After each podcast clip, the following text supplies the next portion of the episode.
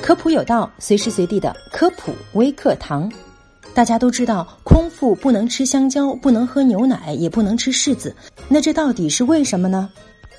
空腹时，由于一段时间内未进食任何食物，但胃酸还是在低水平的持续分泌，所以蓄积了较多的胃酸，但没有食物来进行中和胃酸。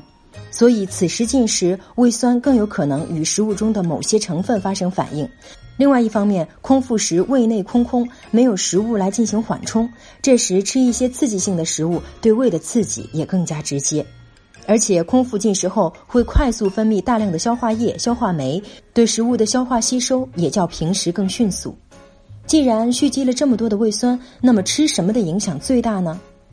空腹喝牛奶时，牛奶遇到胃酸会变性凝固，但是这些蛋白凝块并不会影响人体对它的吸收，也不会导致胃胀气、腹泻等不良反应。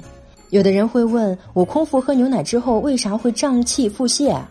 其实这只是乳糖不耐受的症状，而不是因为空腹喝了牛奶。此外，还有茶叶、柿子等食物中含有鞣酸，理论上会与蛋白质结合形成鞣酸蛋白，在胃酸的作用下容易形成胃食，造成胃部不适。但这也只是在理论上的。成熟的柿子中鞣酸含量并不高，即使会形成胃食，在胃肠道功能正常的情况下，也不会造成太大的影响。那空腹时究竟哪些食物不能吃呢？第一类，辛辣油腻的食物。第二类酒精饮料，第三类高糖食物。